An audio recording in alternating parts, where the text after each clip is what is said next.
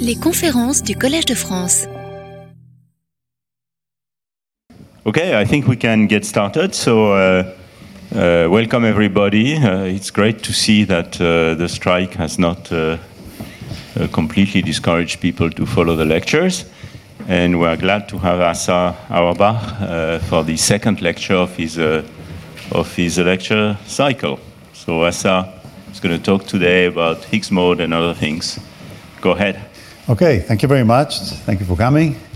Um, so this is a talk about uh, actually the Higgs amplitude mode uh, in condensed matter, uh, which is uh, kind of an analog of the uh, of the Higgs particle. Um, uh, it's work actually done by lots of collaborators, and there'll be some experimental. let me see if I can operate this some experiments I'm going to talk about. And uh, this is one of my collaborators, Dan Arovas, uh, uh, many years ago, wearing a hat that looks like the, uh, the picture of the Higgs uh, potential. Um, so, what I want to emphasize is the appearance of a critical mode, a Higgs mode, which is a critical mode that vanishes at some quantum critical point that could be achieved by changing parameters. Uh, this is to distinguish it from other amplitude modes that uh, have been seen in condensed matter and superconductors that uh, are not the critical mode, and I can discuss them later if uh, people want to ask about them. But uh, I'll give a short history. I'll show some examples of amplitude modes, Higgs modes in three-dimensional systems, and then I'll concentrate on two dimensions. Why two dimensions is interesting? Because in two dimensions, there are uh, examples of uh, quantum critical points in experiments. Uh, and uh, there's also the interesting question of whether one can see the Higgs mode at all in two dimensions. Two dimensions has a large phase space for phase fluctuations. And since the Higgs mode can decay into phase fluctuations, always the question was, for many years, uh, whether or not we could see it. And people assumed we cannot see it because it would be overdamped into the uh, phase modes. Uh, and I'll show that uh, we've actually uh, shown, and now it's quite well understood, that there are ways of seeing it using the correct response functions, called scalar response functions. And uh, another place that the Higgs mode can be seen, which was again a surprise, was in conductivity, in AC conductivity. One usually assumed that in superconductors, uh, one cannot see any uh, collective modes through the AC conductivity, and that uh, is now uh, um, revised, uh, of course, for the suitable models that I'll discuss. And okay, so let me go on. what's the history? Um, I, I, was very pleased to see a picture of Julian Schwinger next to the office that you gave me. Uh, so uh, he was the first guy who actually suggested an idea of explaining why gauge fields in particle physics appear to get massive. I mean, why you get a massive, uh, uh, you know, short-range uh, uh, electric forces. Uh, and uh, that paper preceded the very famous paper of Anderson, which was actually just a demonstration that gauge fields can become massive in metals. Surprisingly, in metals was the first example that you have plasmons instead of uh, I mean, the plasmons actually are, are uh, representation of a massive longitudinal um, gauge fluctuation. And uh, plasmons, of course, are known in metals very well. And he gave that as an example of giving uh, master gauge fields. But then he, as a bit of an afterthought, in the end of the paper, he said, but if you have broken uh, um, O2 symmetry, essentially, if you have a superconductor, then not only do you have plasmons, but you also have transverse massive photons. And this is the Meissner effect, where the magnetic field decays exponentially into the sample because essentially the transverse uh, photons uh, become massive. And he gave that as, a, as a, uh, just an example of how you give mass to gauge fields. Now, uh, he didn't really spend time thinking about the, what's called the Higgs particle, which was, of course, the things that uh, high energy physicists thought about, which is actually the representation of the condensate itself. So, in my mind, what is most interesting about the whole Higgs discovery in particle physics is not so much that they found another particle, But the vacuum is not a vacuum anymore. The vacuum is now a superfluid. And that to me is amazing. You know, one thinks of the vacuum as being empty, but in fact, it's very full of uh, superfluidity. So, uh, just to give a short review, which I will not explain, and it's not part of my talk, it's just part of history. Uh, in Abers and Lee, there's a nice paper that explains the whole idea of uh, uh, the Higgs mechanism of producing masses to gauge fields. You have a Lagrangian with a gauge field and uh, some kind of a Higgs potential to it, this uh, psi bar psi minus 1 to the second power, and a gauge field. And then there's an assumption that goes in and it's kind of hidden. And know, when I talk to particle physicists, they all say, oh, yes, yes, you give it a VEV. What do you mean give it a VEV? You mean that you broke O2 symmetry in some intermediate stage and allow the operator psi, which creates particles, to uh, have a non-zero expectation value in the vacuum, which means that the vacuum is not empty anymore. Anyway, so that's the main assumption that goes in there. Once you expand the order parameter around that one, around that VEV, then of course you get uh, a theory which is massive for the gauge fields, and uh, also, and that's the Higgs mechanism. And on top of that, uh, on top of the massive gauge field, you get a new particle. And the particle is the radial component that oscillates at some high frequency, and that's the Higgs particle. Uh, and uh, as you can see, this is the Higgs mass. It's just a parameter that depends on the coupling constants. And uh, what was amazing in the particle physics is that they managed to predict it quite well from the different uh, masses and cross sections of uh, the, the particles that acquired mass from this mechanism. So that's the high energy history here. And uh, now I wanted to go back to condensed matter to see uh, what we really uh, know about this thing. Uh, one thing which is kind of amusing is that the actual news that got the high energy physics extremely excited was this uh, peak that you see there in the particle in the data. And I see uh, some very good experimentalists in the audience in condensed matter. And I don't think they will go wild if they saw a peak that size in their data. But uh, as you see here, uh, this does have a strong effect on that community. So, uh, which is actually a great discovery, but it's just amusing to see uh, how the data looks like. Uh, so um, once that particle has been discovered, uh, people start thinking about um, do we have it in condensed matter? And uh, I started thinking about it by an accidental discovery through uh, calculation. Uh, we were interested in understanding uh, hardcore bosons, essentially a picture of bosons which are charged and they're uh, interacting strongly with each other. And the question is, what is their conductivity? And uh, we calculated by several different means uh, their AC conductivity. And well, what you expect from bosons uh, at low temperature, this is at zero temperature, you expect them to be uh, superfluid, and that's the uh, peak that you see at zero frequency. That's called the superfluid stiffness. This peak here, it's a delta function. It has a weight, which is not the full weight. And uh, the rest of the weight goes into uh, some high energy uh, component, but it looked like a threshold behavior. So this is a calculation based on continued fraction expansion, which uh, I will describe on the technical talk next time. Uh, this is uh, exact diagonalization of very small lattice. So you know, just have a series of delta functions, but there are quite many delta functions here, but uh, that's why it oscillates.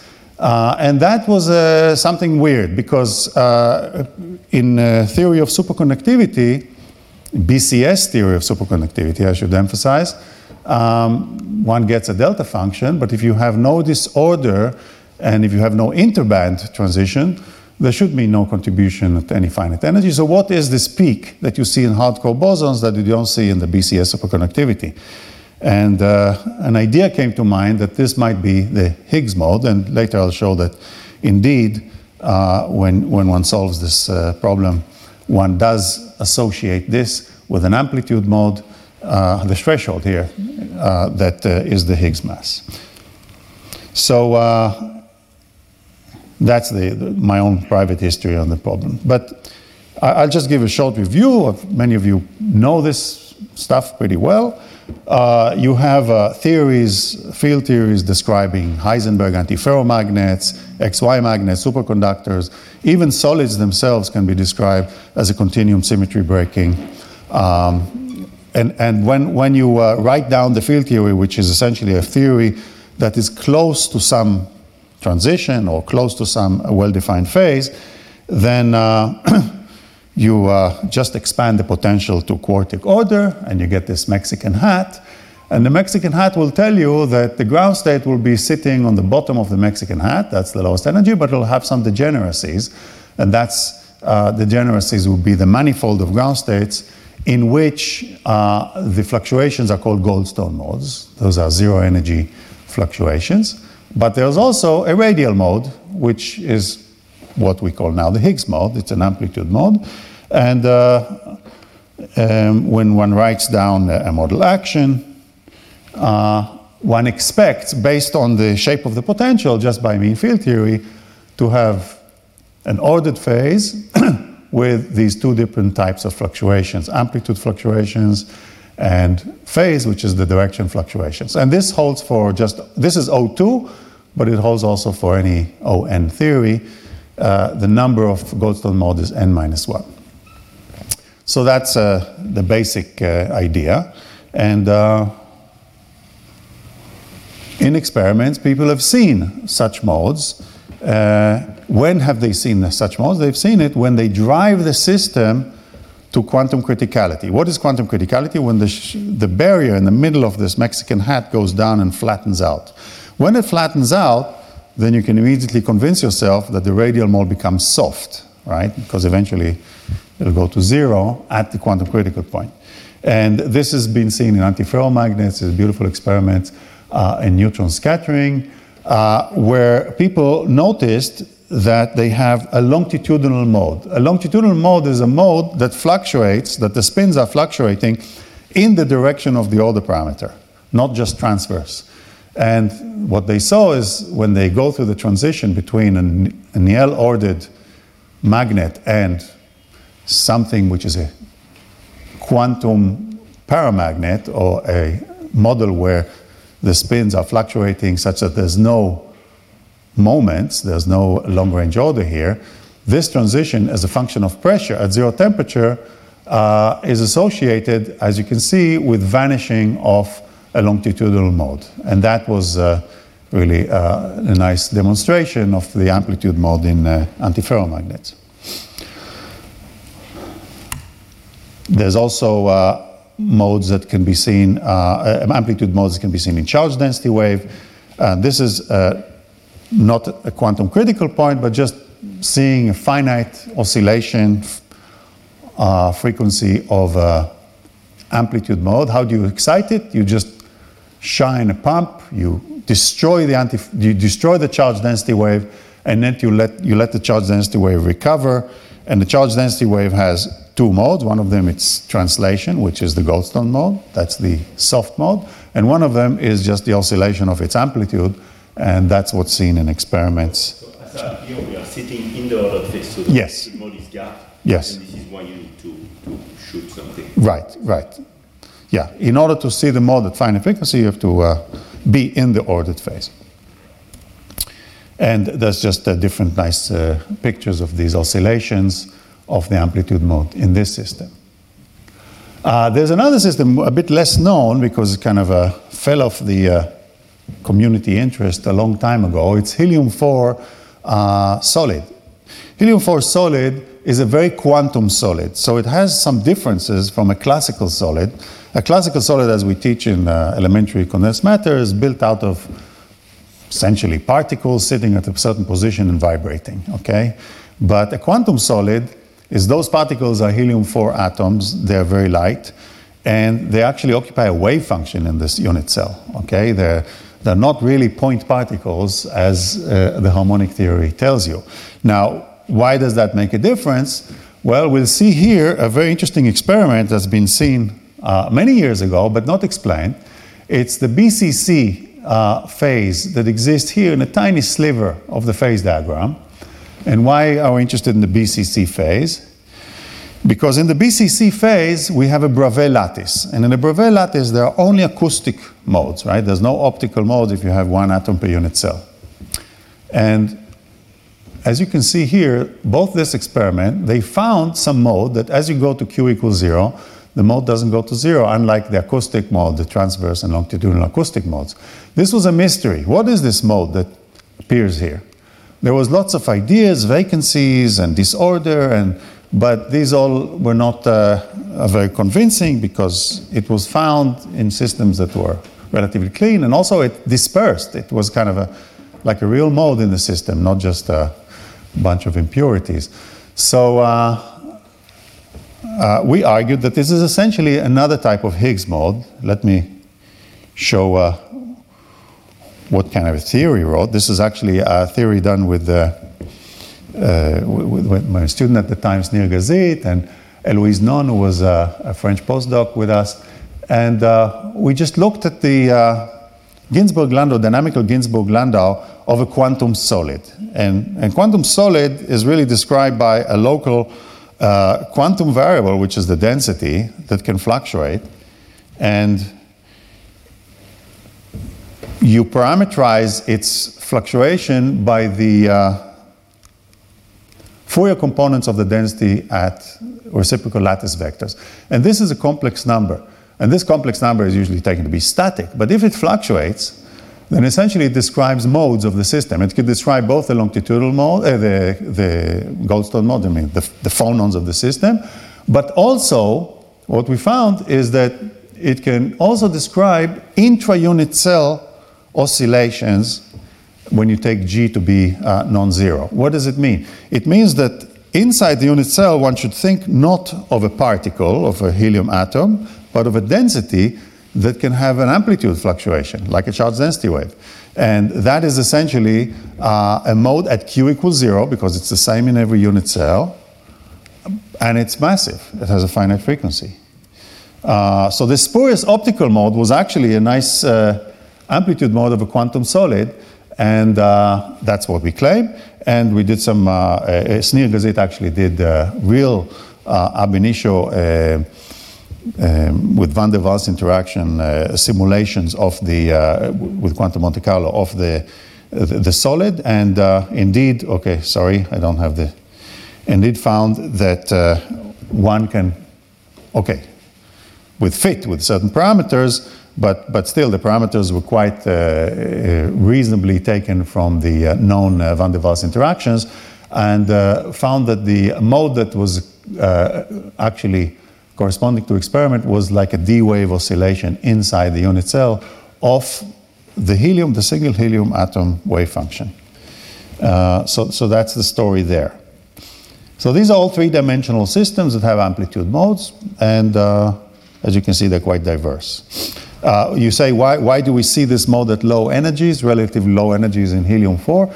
Because uh, helium-4 is very close to other phase, it's close to a superfluid, it's close to other uh, structures, and that's why this mode actually is quite soft. Okay, so now we go to models. Uh, the model that uh, is very uh, favorable among uh, cold atoms people on which deal with uh, trap bosons and optical lattices, and also people who do Josephson junction arrays, is a model of lattice bosons. It's a model where you have bosons hopping on a lattice, let's say in two dimensions. They have an interaction that wants to prevent them to be on the same lattice side. And they have a phase diagram which is quite well known for many years. Uh, it has a continuum superfluid when you look at very weak U. So you can ignore the U, you just have boson condensation like a BEC. The, the system will just condense at K equals zero. That's this part of the phase diagram. But as you increase U, you start being sensitive to the chemical potential or to the filling. Because whenever the number of bosons uh, is close to an integer, the system wants to lock into an insulating phase, called Mott insulators of bosons, where you have either one, one boson per site, two boson per site, three boson per site. And these are um, the Mott phases. And what is nice about this system, it has, first of all, new kind of superfluids that occupy the area between the Mott phases. These are called hardcore bosons, and they are different, these superfluids. They have different transport properties, which uh, I'll talk about, but uh, mostly uh, they are highly constrained. They are strongly interacting bosons because they have a constraint that you're not allowed to have, let's say between one and two, you're not allowed to have less than one or more than two bosons per site uh, on the average, and that's a, a very strong restriction on its dynamics. But what we want to concentrate here is actually on this point, which is a quantum critical point. It's a point where uh, you go between an ordered superfluid, which is phase ordered, into a charge ordered, or if you want, no phase ordered, phase fluctuation. So it's a, a very nice example of a critical point uh, of O2 symmetry uh, and described by a field theory, which is a relativistic uh, Gross-Pitaevskii, if you want. It has second derivative in time. It has like particle hole symmetry around it. So it has uh, symmetries that you don't have in, the, in this limit, which is the Gross-Pitaevskii limit, where you have psi star psi dot instead of psi dot absolute value squared. So this is uh, the quantum critical point that actually is very much analogous to the high energy theories that people discussed. And the question is, uh, you know, what, can we say about the, behavior of that system next to that point? Uh, the cold atoms people managed to simulate exactly this model. They just put bosons on the lattice, they put a potential, a egg carton potential. They can make the potential large enough that the number of bosons in some area is locked into an integer. And when they decrease the size of the potential, it becomes a superfluid. The bosons start to hop around and condense. And then uh, in the time of flight experiments, they see very sharp uh, peaks associated with the Bragg peaks of this lattice that show that there is condensation, that there is essentially uh, off-diagonal long-range order or superfluidity. Uh, and the other side, which is actually quite boring in terms of its data, but that's the data of just having a solid where there's no phase coherence between the bosons at different sites. So this transition between high potentials and low potentials really governs this uh, transition of the Bose-Hubbard model. So it's the interplay in the Bose-Hubbard model between U and T. U is the interaction strength, here it's kept constant, and T is the hopping matrix element, which here is large and here it's small. So that's the uh, description. Another system that can be described by the same model, and lots of experiments are uh, essentially uh, deal with that, are granular superconductors. And here I'm describing actually a Josephson junction array as a model for granular superconductors. I'm not discussing the uh, is, uh, disorder, but more I'm discussing the fact that the superconductors are confined into boxes that are weakly coupled to each other and therefore, the dynamics become dominated by pair hopping. So, what it means is that if you take the energy of essentially breaking a pair to be larger than uh, all the other energy scales of this model, which are the hopping of the bosons and the Coulomb interaction and so on, one can ignore broken pairs and really describe this system as a lattice boson system again governed by the Bose-Hubbard model. The Josephson junction literature calls this model the ECEJ. This is the capacitance, right? The, uh, ch- charge squared of, uh, the, the, it's essentially a charge squared times the uh, uh inverse capacitance here. This is the uh, superfluid stiffness or the Josephson junction, the Josephson uh, coupling, sorry, EJ. And this describes essentially um, trying to form a coherent superconductor across the grains, having to lock the phases, and this wants to fluctuate the density. So, um, or the, tries not to fluctuate the density, sorry, when this is large. So you have a competition between superconductivity and just insulating behavior where the Cooper pairs are localized and uh, not uh, hopping around anymore. Uh, so again, this model is equivalent to the Bose-Hubbard model here. So the U here is equivalent to EC, and the T, the hopping of the bosons, is equivalent to the Josephson coupling.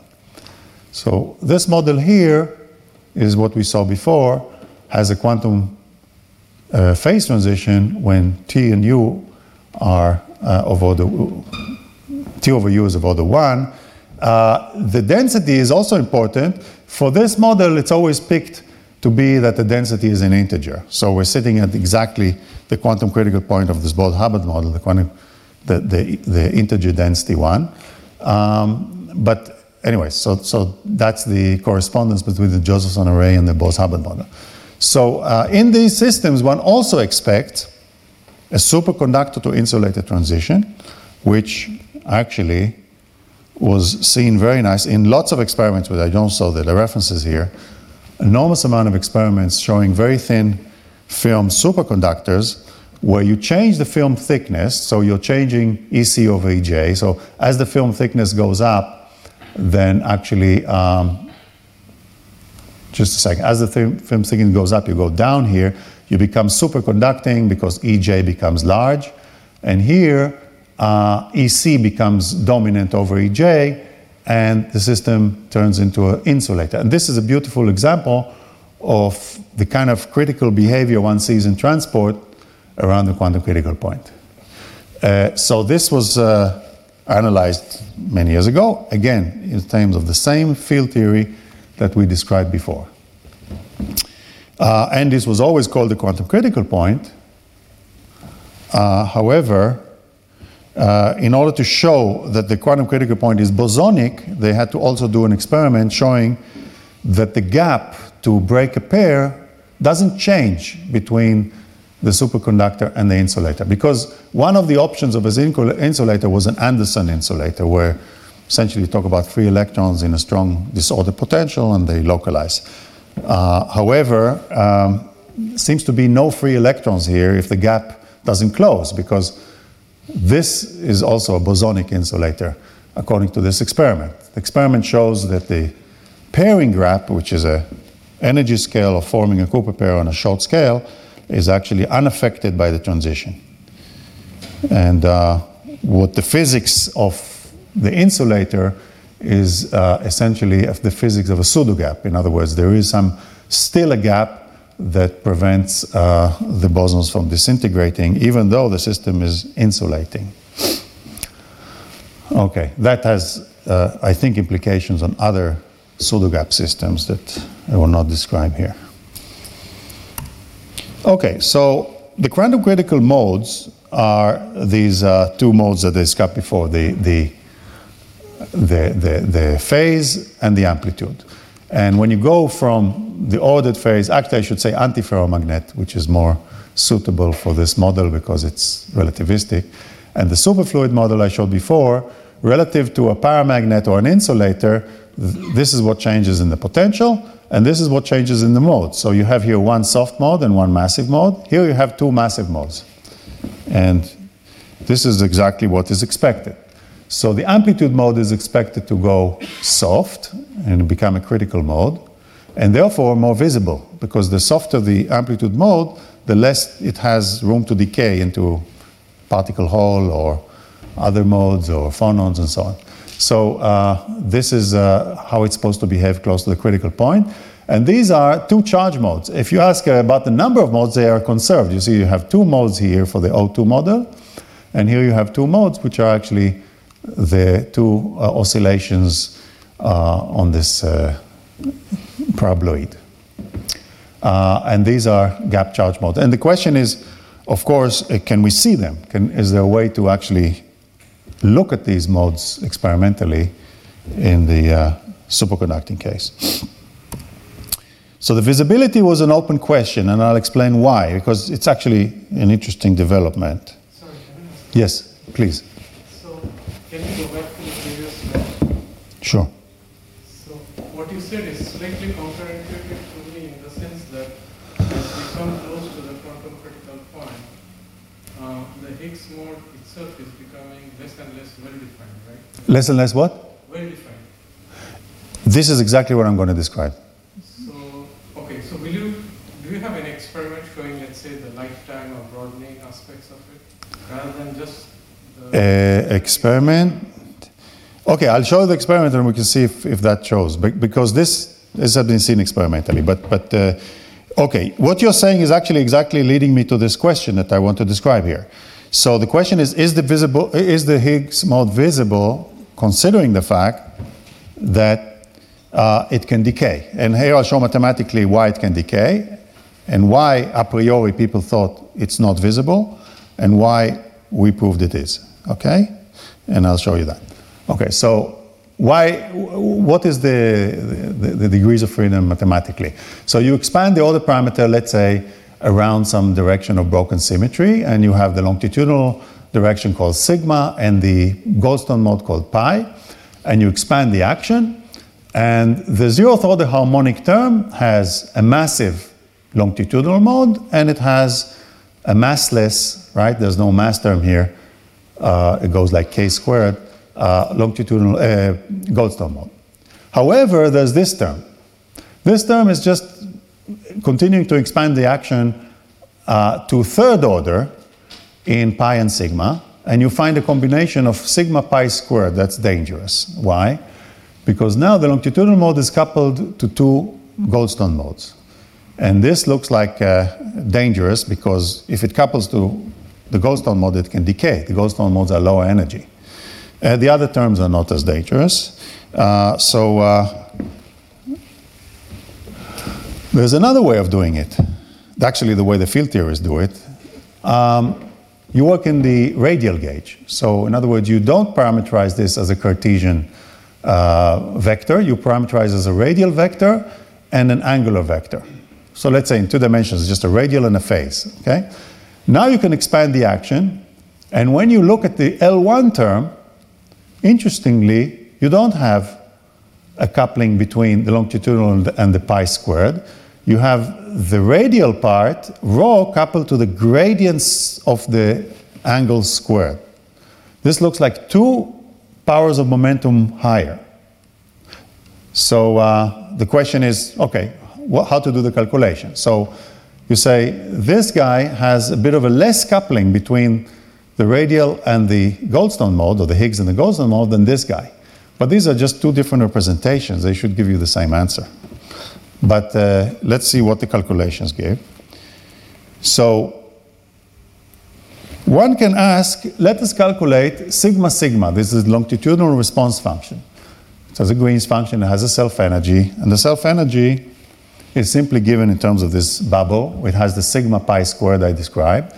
If you evaluate this bubble, in two dimensions, so you have this is a two plus one dimension, you evaluate it, it goes like one over k, or if you analytically continue, one over frequency. So if you look at the spectral function, it diverges at low frequencies. And if you had a Higgs peak somewhere here, because of this m squared, this will completely take over. This goes like one over omega. So you won't see it. It'll be like a tiny shoulder and in fact, what you was, what you're asking is exactly right. If I go closer and closer to the quantum critical point, then this becomes more and more hidden, and in the end, you can't see it at all. This was a statement made by several people, uh, Nepomniachtchi, Subir Sachdev, uh, that you cannot see the longitudinal mode, you cannot see the Higgs mode in this way uh, be, because uh, of the coupling to the uh, very large phase space of pi. Now, if you do the calculation for a different correlation function, which is a scalar correlation function, you get a very nice peak. Now, the scalar correlation function is using the other uh, approach, which you take rho coupled to gradient of n. So you get four powers of k higher between 1 over omega, it will give you omega cube, and it will decay omega cube, and the peak will be visible. So this calculation is done in the perturbative regime of small g. So you're far from the quantum critical point. So the question that you ask is still open. If I come closer to the critical point, would I still have this omega cube and will I still be able to see this peak of the uh, scalar susceptibility? And I'll soon explain why the scalar susceptibility, which is the response of the radial component to the radial components, is different than the response of the longitudinal components. But uh, this is just uh, showing that it very much depends on which correlation function you use to measure the Higgs. Um, so this, the, the, the simple-minded uh, explanation that I give here is that when you have a fluctuation in the plane like this, and you look at this longitudinal mode, the longitudinal mode uh, is coupled to the, uh, to the pi mode, and there will be like a soft meandering along the rim of the circle, and that will give you, if you want, quite a large fluctuation in sigma, which means sigma will decay much faster than if I didn't measure sigma, but I measured the radial direction. In other words, if I had a measurement that didn't care about the angle, just cared about the distance of the, the green line from the center, that distance fluctuates much less than the longitudinal one because here I essentially contaminated my measurement by essentially a quantity, an observable, that depended on the um, Goldstone modes. So that's why if one wants to see a sharp mode, it's uh, much better to look at, uh, at the radial direction. So to give you examples, concrete examples, uh, longitudinal susceptibilities like in neutron scattering are like the order parameter, order parameter correlation. So they will tell you if you broke symmetry in the z direction, what is the fluctuation of SZ as z. Or if you have phase correlations and you broke symmetry and had a well-defined phase, what is the uh, correlation between the uh, order parameter or the essentially the order parameter in the x direction. On the other hand, uh, so these are uh, probes, experimental probes one could use, but scalar susceptibility demand probes that are sensitive only to the magnitude and not to the phase of the order parameter. For instance, if you take the spin squared, spin squared, that will be a measurement of of the radial susceptibility and it could see the Higgs. So in order to see it, you really have to probe things, especially in two dimensions, that depend on the magnitude of that parameter and not on its direction. Uh, also, if you wanted to see it in a superconductor, you should measure the order parameter magnitude squared rather than the um, rather than the order parameter order parameter.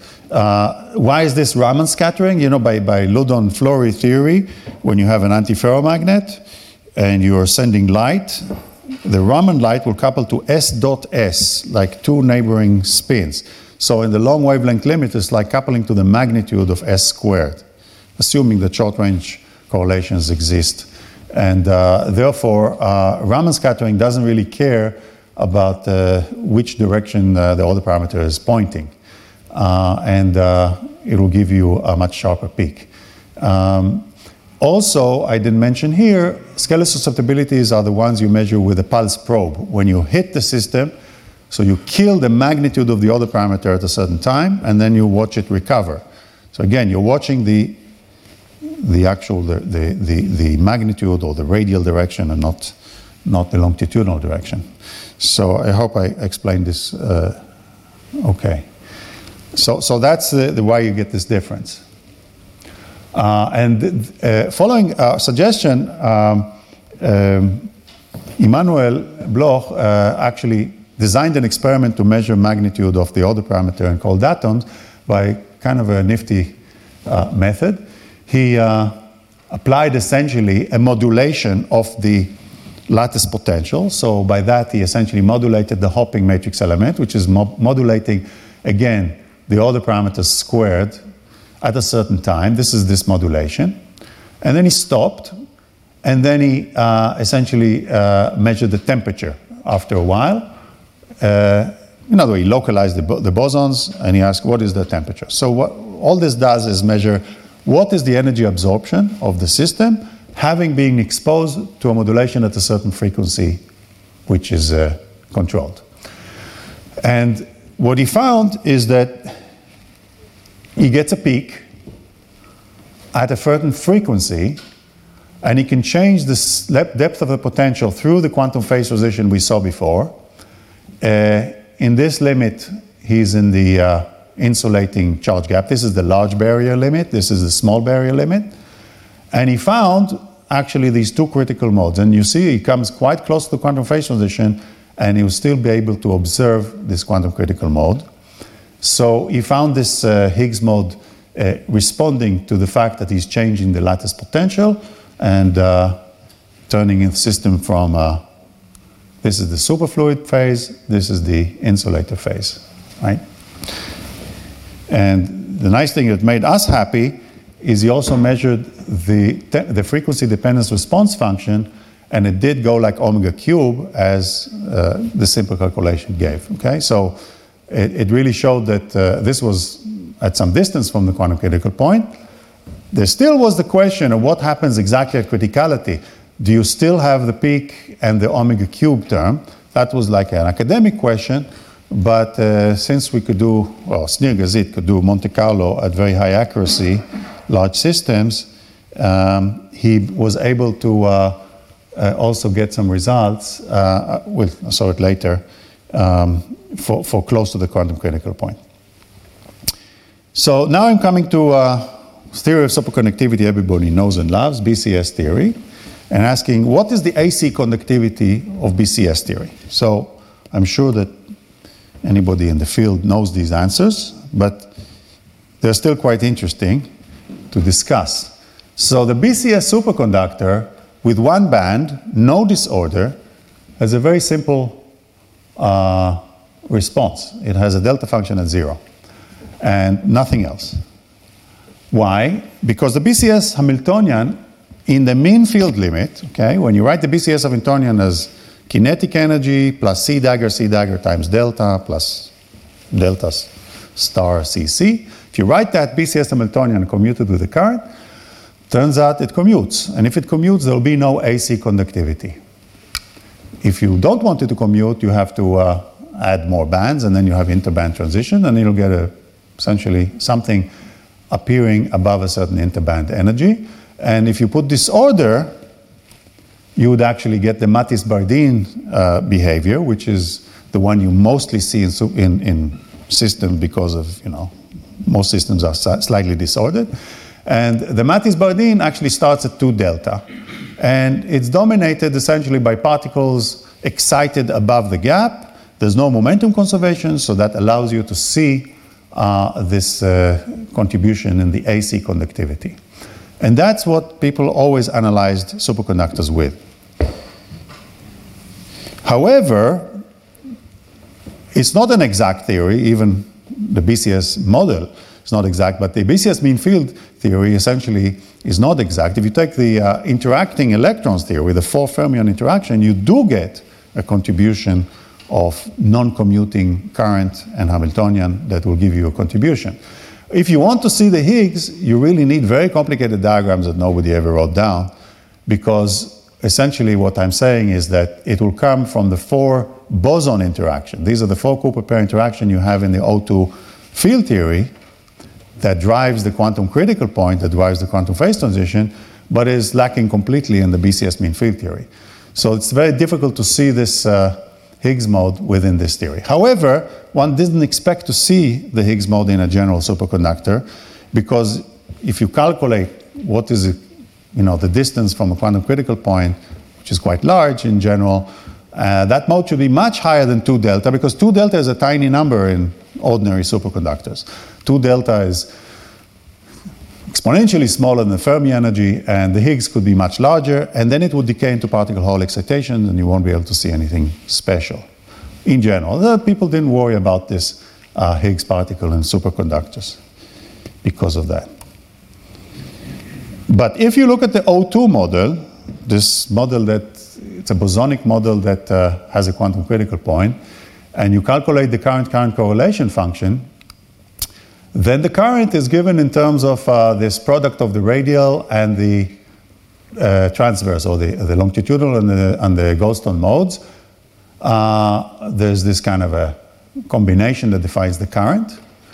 So when you calculate the response function, finite frequency, you have these bubbles where this is massless and this is massive. So when you calculate the response of this function, you get a threshold where you'll start getting dissipation once the frequency becomes larger than the Higgs mass.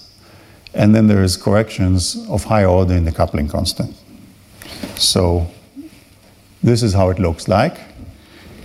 So in two dimensions, and three dimensions, you get a threshold. The threshold is exactly the Higgs mass. The prefactor depends on dimensionality. Uh, it will tell you essentially the phase space of the Goldstone modes in these dimensions.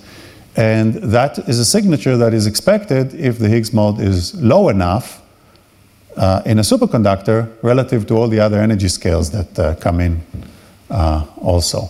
So uh, this calculation was done perturbatively, also with a large n expansion, and uh, gave us essentially the functional form uh, that essentially explained those things we saw in the hardcore boson simulations I showed you in the beginning. Uh, the other terms here of higher order in the coupling constant will give you a subgap tail, like we have for the scalar susceptibility. It goes uh, in, uh, in uh, two dimensions, it goes like omega to the fifth. So it's very, uh, very small tail. But overall, it won't change the fact that you see a, a nice threshold. Um, Okay, and uh, this was actually checked numerically very close to criticality, just to make sure that all these features we're talking about survive when you come close to the critical point. Uh, the first calculation is actually by Damle and Sachdev many years ago.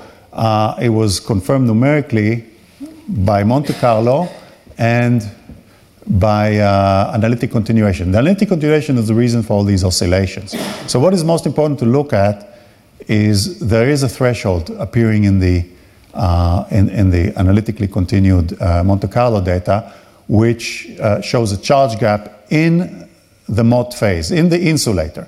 But that's not surprising. We expect a charge gap in the insulator, and that charge gap should, it's an insulator, right? Should give you a, uh, no conductivity. But in the superfluid, uh, this uh, analytic behavior I showed you before was nicely confirmed with Monte Carlo uh, to scale with the size of the Higgs. Okay, so there's a delta here and there's a Higgs mass, and they scale nicely together. In other words, if I take the mass to zero and delta to zero, uh, I'll keep this shape. So the threshold doesn't go away, it just goes down. So it is possible to observe in the conductivity and in the scalar susceptibility these, uh, these features all the way to the critical point. Uh, and uh, we also get some high frequency uh, conductivity. Um, let me go further. And these are experiments. So the experiments here were done on disordered granular superconductors. And what they showed is that there's a gap that survives both in the ordered and disordered phase. And they started changing the density or changing the thickness and they plot the optical conductivity and they also plot what would be expected from Bardeen Stevens theory, they call it BCS, with the same delta they measured in tunneling. And you see there's a marked difference. In other words, the threshold of conductivity becomes lower than the gap measured in tunneling. And the argument was they're seeing essentially indication of the amplitude mode becoming soft and dominating the optical conductivity. And this uh, work, okay, uh, okay, this was actually plotted a bit more systematically by looking at the film thickness changing here towards the quantum critical point. This is the insulator on this side, and the Higgs mass falling down. This is the threshold of the conductivity, and the tunneling gap not falling down as much. This is a log plot, okay? So this uh, work uh, actually, I think, was nice in the sense that it was the first time the superconductor insulator transition was actually related to a quantum critical point in the true sense of the word. Not just seeing diverging resistivities, but finding the object that becomes critical or the correlation length. This is a time correlation length, right? The mass is the time correlation length diverging at that point. Without those diverging correlations, it's difficult to prove that you have a critical point. So uh, that I think is, is the important part. However, that said, this paper received a lot of uh, criticism for overinterpreting the data because disorder is part of the system. So it's not a regular Josephson array. It's not ordered in the sense of having translation invariant on the lattice of Josephson array. It's a random Josephson array, actually. And uh, the question is how different or what is the effect of this order? It smears the transition, it does a lot of, it messes up the, the, the, the definition of the uh, excitations and so on, and, and the, the fact that you have a well defined wave vector. But I don't think that this result is going to change much, but I hope somebody will really do it on, a, dis, on an ordered quantum Josephson array. The problem with the quantum Josephson array you have to make the junctions very, very small to have a high to have a high energy of interaction, or in other words, a small capacitance uh, to get to the quantum limit. Anyway, so that's the, uh, the, the, situation in the Josephson array. This was uh, numerical work which was done, it's a, essentially taking all the numerical work I was discussing before by Snir Gazit and showing that the superfluid stiffness, which is measured numerically, vanishes with an exponent 0.677, which is the three-dimensional xy exponent, best known number. The Higgs mass falls down with the same exponent, so the Higgs mass is related to the superfluid stiffness locally and uh, is critical with the same correlation length. And uh, the charge gap, again, vanishes with the same correlation length, but on the other side. And there is also a new object that uh, could be measured. Uh, the uh, theory of, uh, actually, this was a theory by Matthew Fisher and Dung-Hai Lee, that said that this quantum phase transition is interesting because it has duality between the charges on one side, on the superfluid side, and the vortices on the other side. So, in other words, here you have like a condensate of vortices, here you have a condensate of charge. And if you have a condensate of vortices, the question is immediately what is their stiffness? So, the stiffness is really the capacitance of the system here. And that capacitance could be measured. It's the inverse of the imaginary uh, susceptibility, and it also is critical. And we could also get the, the, relation of amplitudes. What we see here is that the duality is not exact because the coefficients of these uh, scaling behaviors, these, uh, these functions, are not the same on both sides.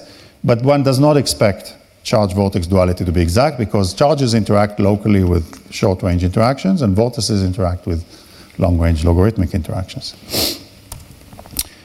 Okay, one last uh, uh, example of quantum criticality measured by a bystander, which are the deep paired fermions, uh, was done actually uh, in collaboration with, uh, um, with the Bar Ilan group and the uh, Grenoble group, especially Olivier Bourgeois, who did very sensitive heat capacity measurements on disordered films close to the quantum critical point and uh, of course Nicolas Dupuis. Uh, uh, and all, all this experiment really shows is that when one looks at the heat capacity measured close to the metal insulated or uh, superconductor insulated transition, it exhibits the gamma term in this heat capacity, which is C over T, it exhibits a huge enhancement towards the insulator. That's strange because Naively speaking, people say in insulator you have no density of states for fermions and one, one should get a reduced heat capacity. But here you get an enhanced heat capacity, and uh, we say that this capacity is enhanced because of really the underlying order parameter that uh, is becoming critical. Um, and that's the softening of the Higgs mass that, depend, that uh, will give you a large contribution to the heat capacity. So this was a scaling uh, analysis. You take this gamma term, and it turns out that this gamma term does follow a, a power law minus alpha of uh, Tc over T. This behavior for fermions that are interacting with an order parameter that goes critical is actually uh, very well known in the field of quantum criticality in metals. And uh, this is a review article showing, you know, how you get these uh, power laws in fermionic behaviors next to quantum critical point in different types of quantum critical point with different factors. Uh, we're not relating our theory exactly to, to uh, well, this is a phenomenological uh, review, but uh, we're not relating our theory to any particular system here.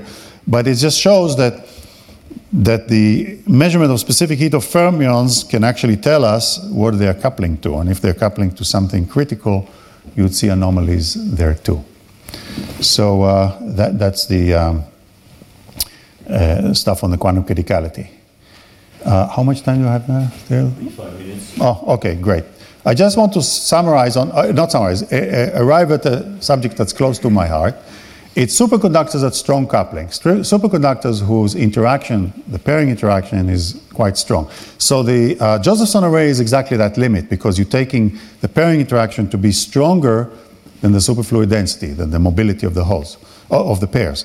But even without that, if just one looks at the coherence length of superconductors as measured by HC2 and by this very nice old paper by Guy Deutscher, uh, and you see the coherence length in superconductors is in the micrometer scale. But when you go to uh, these lower states, these lower uh, states of matter, which are cuprates and, uh, and fullerenes and uh, pnictides and so on, um, you get out of the BCS regime, which is kf psi much larger than 1. If KXi becomes of order 1, you can think of it as tightly bound pairs, because that's the distance essentially between pairs becomes shorter than the distance between electrons.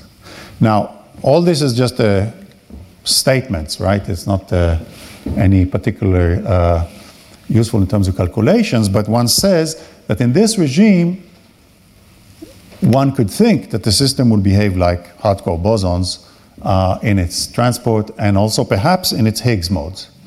So, why do I mention the Higgs modes? Because there's a very old problem. One of the first problems I heard in the high TC when it just came out. The optical data was strange. At low temperatures, it showed this shoulder at 500 centimeters minus one. Now, why was it strange? People knew that it's a D wave superconductor, and the Bardeen Stevens theory didn't seem to agree. The Bardeen Stevens theory, uh, sorry, not Bardeen Stevens, uh, Mattis Bardeen theory did not uh, agree because it depended on disorder, it depended on the nature of the wave function of the, of the order parameter, uh, symmetry, and so on. And there were huge arguments where is it from?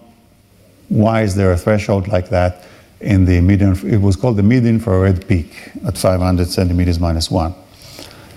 And very recently, I saw some papers coming out doing Raman and both predicting and also observing a peak at 500 minus one. And Raman, as I said, is a scalar susceptibility that's actually useful for measuring amplitude modes. So without sticking my neck out too far, I think these guys could be right. Uh, they, they, they, are actually uh, associating this with fluctuations of the other parameters magnitude. And uh, anyway, so it's, I don't think it's a coincidence that they get essentially the same frequency as the threshold seen in the optical IR.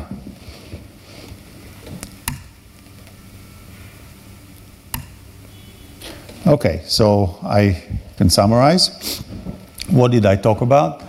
Talked about the ON model and about its quantum phase transition. I talked about the representation of the fluctuations in terms of Cartesian and polar, and the fact that the Higgs mode can decay, and therefore one should look in two dimensions, especially for radial responses or scalar responses relative to other parameter responses.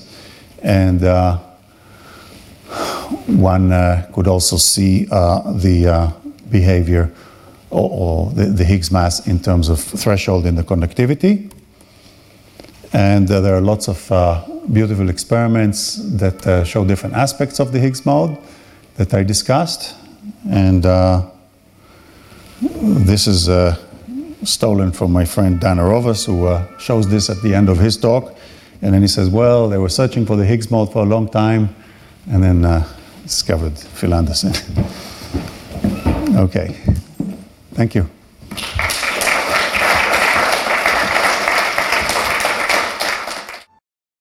Retrouvez tous les contenus du Collège de France sur www.colège-2-france.fr.